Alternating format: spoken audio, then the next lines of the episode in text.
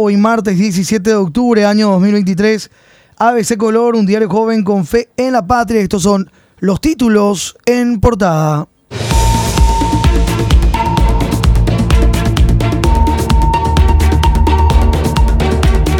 Echan a los que concursaron pero mantienen a apadrinados. Desvinculados de Itipú cerraron acceso pidiendo reposición. Políticos utilizan binacional para mantener soquetes a empleados que ingresaron por la ventana. Una de las protegidas es la hija del director, Justo Zacarías Irún. Senadores, diputados, ministros de la Corte y otras autoridades ubican a su parentela. Ninguno de ellos es molestado. Desvinculación masiva afectó a 187. Otros privilegiados están comisionados como la hermana del senador liberocartista Dionisio Amarilla. Insisten en que hay revanchismo político en despidos. Soqueteros y políticos que ingresaron por el techo a Itaipú ni son molestados. Hija del actual director de la Binacional salta como una de las ubicadas sin concurso. Políticos de diferentes nucleaciones utilizaron a lo largo de los últimos años la Itaipú como un botín para ubicar a sus soqueteros por el techo sin pasar por ningún tipo de concurso. Una de las que habrían ingresado sin poner a pruebas sus capacidades es la hija del actual director de la Binacional, Justo Aricio Zacarías Irún. Y tenemos en página 2 la lista con fotos, los salarios de los ubicados. Dionisio de Alberto Velázquez Jiménez, hijo del expresidente Hugo Velázquez, 32.809.800 guaraníes su remuneración básica.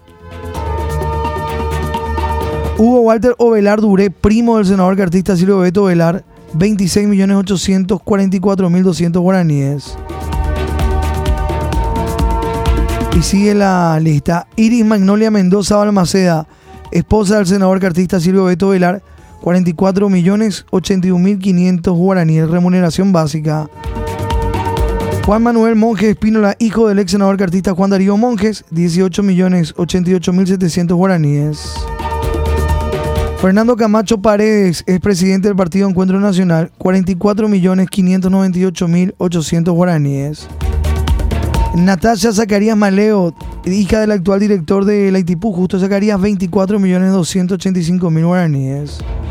Hugo Armando José Correa Pucheta, hijo de la ex ministra de la Corte, y es vicepresidenta Alicia Pucheta, 24 millones 151 mil guaraníes. Y así continúa la, la lista. Los montos. Página 2, ese color. Desvinculados de Itipú cerraron el acceso a represa pidiendo reposición. Ex superintendente de recursos humanos dice que esta decisión es una revancha política. En protesta por la desvinculación masiva de 187 funcionarios de Itipú, los afectados junto con sus familiares se movilizaron ayer y cerraron el acceso a la represa. Los manifestantes piden la reincorporación inmediata a la entidad y la revisión caso por caso.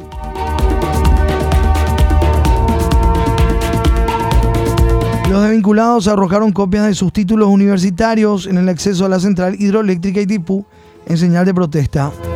revancha política.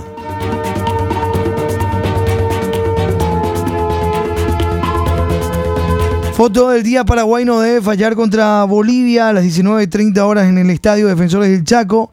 La selección paraguaya enfrenta a Bolivia en el cuarto partido de las eliminatorias sudamericanas del Mundial 2026 con la obligación de triunfar y comenzar a despegar en este selectivo en el que solo se adjudicó un punto de los tres compromisos anteriores y no logró marcar aún tan, aún tan siquiera un gol.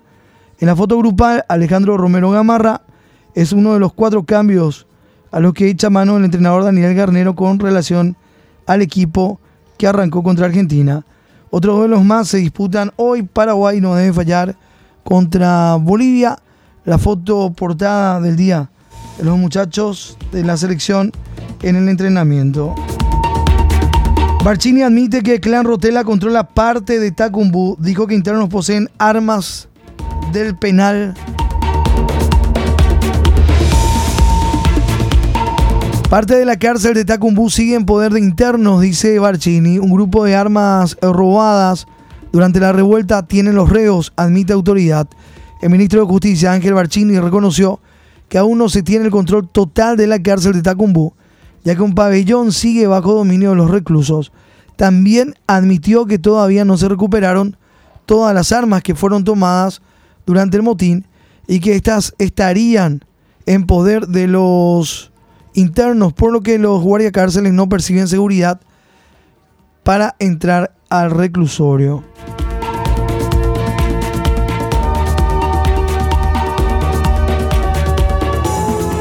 Página 21, Judiciales Policiales. Más sobre este tema.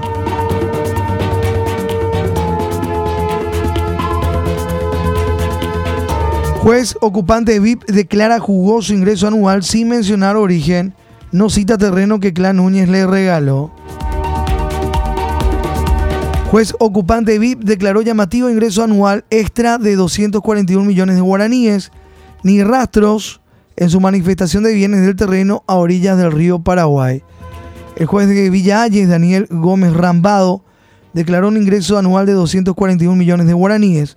No especificó el origen de esa importante remuneración al margen de su salario, según su declaración jurada presentada ante la Contraloría General de la República. El magistrado, que figura como uno de los ocupantes VIP de la finca 916, no mencionó la adquisición de un terreno de la comuna villayense en la documentación. Veto del Ejecutivo figura como primer punto de la sesión de diputados. Remitirían despojo al archivo mañana. La Cámara de Diputados, que incluyó como primer punto del orden del día para tratar en su sesión ordinaria de mañana el veto del Ejecutivo al proyecto de ley que plantea desafectar unas 131 hectáreas del Ministerio de Defensa en la ciudad de Villa Ayes a favor de ocupantes VIP.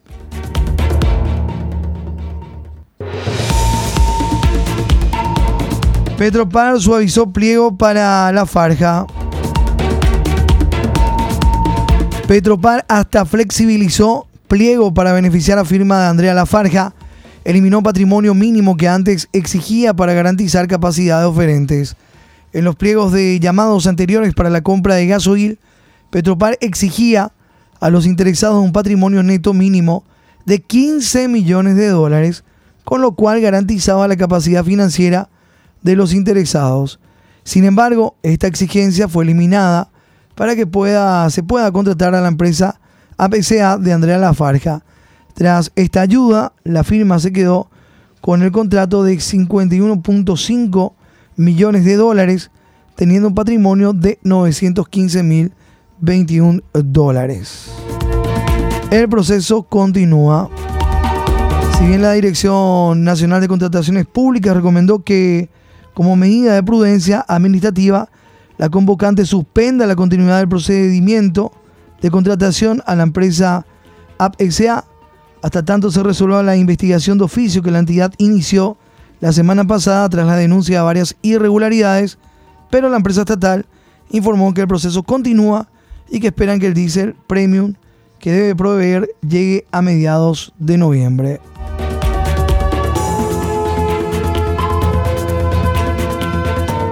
Algunos documentos donde se puede notar que en llamados anteriores para la compra de gasoil, Petropar exigía un patrimonio neto de 15 millones de dólares a las empresas interesadas. Esto se eliminó para poder contratar a la empresa AppSA.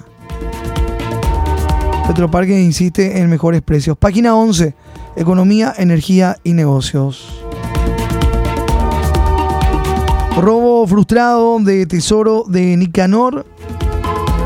Preso por asalto dice que buscaban 7 mil millones de guaraníes de Nicanor Duarte. El mandatario estalla en carcajada al ser consultado sobre lo dicho por el detenido. Uno de los supuestos miembros de la banda que fue corrida a tiros por el dueño de una casa que asaltaron en Encarnación dijo la policía que fueron en busca de un botín de 7 mil millones de guaraníes que supuestamente pertenece al expresidente de la República, Oscar Nicanor Duarte Frutos. El mandatario estalló en carcajadas cuando fue consultado sobre el caso.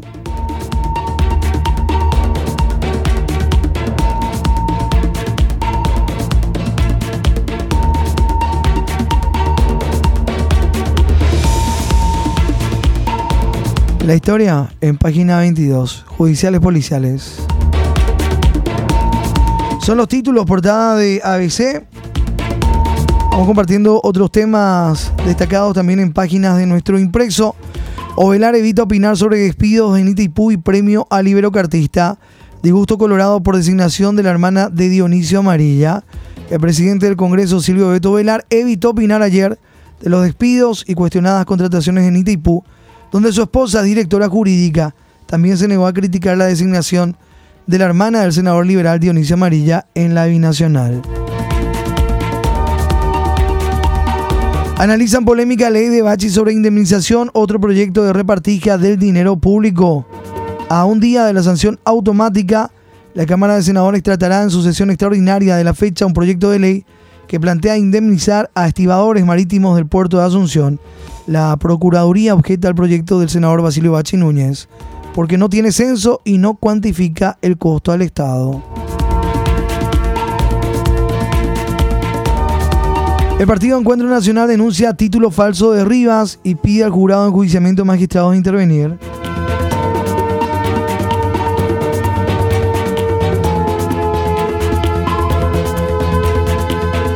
solicitan a que el senador cartista Hernán Rivas, miembro del jurado, esclarezca cómo obtuvo título de abogado o bien su renuncia al cargo. Plantean que itinerarios de buses sean subastados. Diputado presenta proyecto para el sector transporte. El diputado liberal Carlos Pereira, los ingenieros Javier Villate y Francisco Olmedo presentaron un proyecto para la realización de subastas anuales de los itinerarios y rutas del servicio del transporte público el objetivo sería el cambio del modelo del servicio.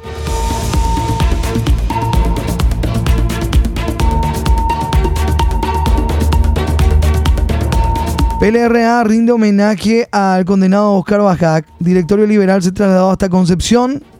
Se reunió en Concepción para rendir un homenaje al exministro de la Corte Oscar Bajac, condenado en julio pasado a tres años de cárcel por coime corrupción. Irónicamente, en la misma reunión, los liberales lamentaban haber perdido votos por falta de mística. Las sesiones paralelas continuarán este año.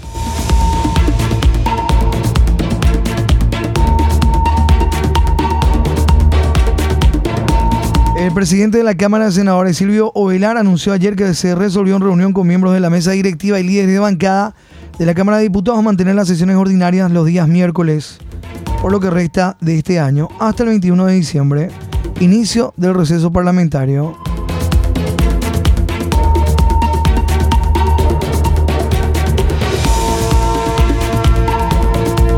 Tratará modificación a ley de tobilleras.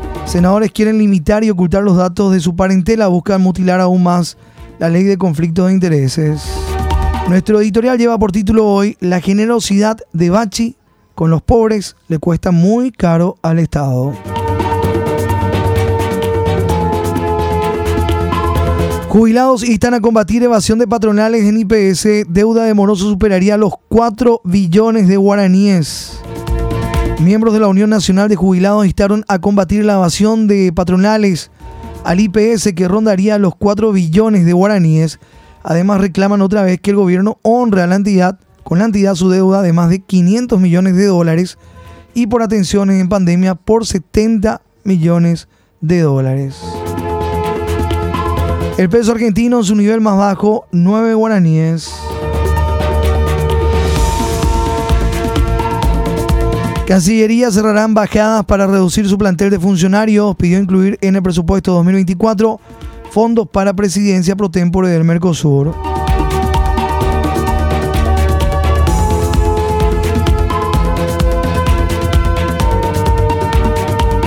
Son algunos de los temas en destaque en páginas de nuestro impreso.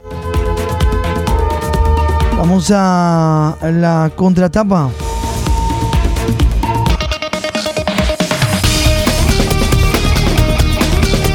Eliminatorias Sudamericanas, Copa del Mundo, FIFA 2026, cuarta fecha. A las 18 horas Venezuela-Chile, 19.30 Paraguay-Bolivia, a las 20.30 Ecuador-Colombia, 21 horas Uruguay-Brasil, 23 horas Perú-Argentina. Paraguay-Bolivia a las 19.30 en Sajonia. Tal vez El rival mucho más accesible es Bolivia en estas eliminatorias sudamericanas del Mundial 2026. Entonces, es enorme la obligación de la selección paraguaya de no solo ganar esta noche, sino convencer con la propuesta futbolística. A las 19.30 horas, en el Estadio Defensor del Chaco es el escenario del partido de la cuarta fecha del selectivo, el segundo juego en el ciclo de Daniel Garnero y el par del combo de octubre. Sustanciales cambios alista el entrenador en el equipo base con relación al que arrancó el jueves pasado frente a Argentina. Los otros cuatro juegos de esta ronda también se disputan esta noche y la madrugada de mañana, así porque a las 23 horas está el partido de Perú-Argentina. Y la ilustración de Carlos está en un ahí, vestido modo albido rojo, hacia adelante albido roja es. Se lo va al portero en un vuelo espectacular, cazando una flecha del boliviano Martins. Ganar y gustar la enorme obligación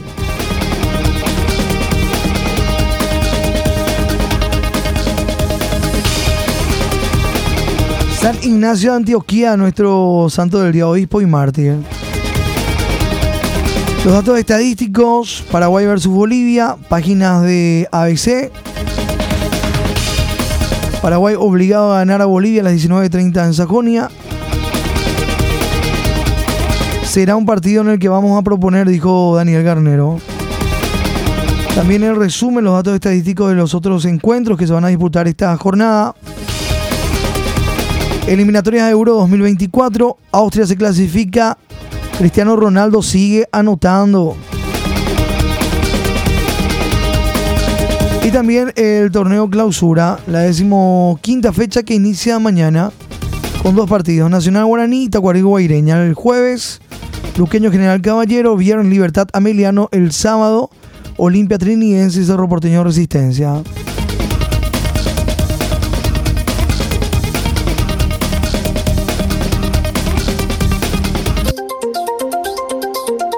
ABC Color, el diario completo, presenta el editorial de la fecha.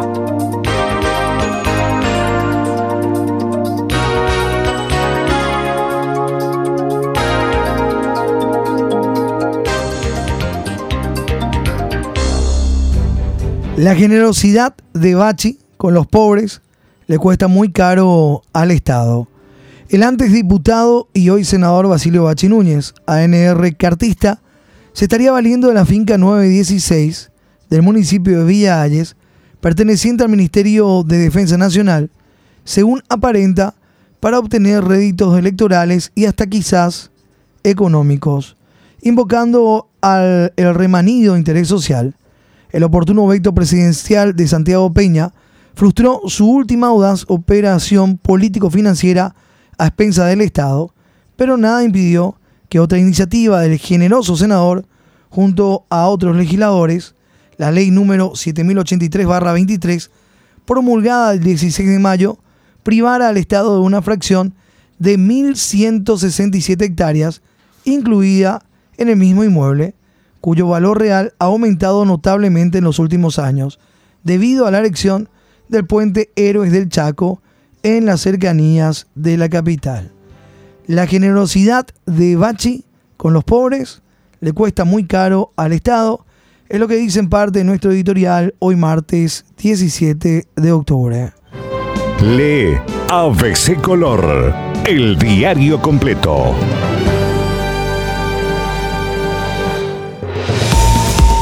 4 de la mañana con 24 minutos. Hoy con la edición de nuestro impreso tenemos la, revista escolar, las láminas. Lograremos juntos, dice ya los chicos estudiando de cara al el tramo final de este año lectivo. La propuesta ABC para la educación inicial, educación escolar básica, formación docente, entretenimiento Hoy la revista escolar. Estoy pintando un cielo nuevo con los colores esperanza y amor. Estoy abriendo muchas ventanas para que entre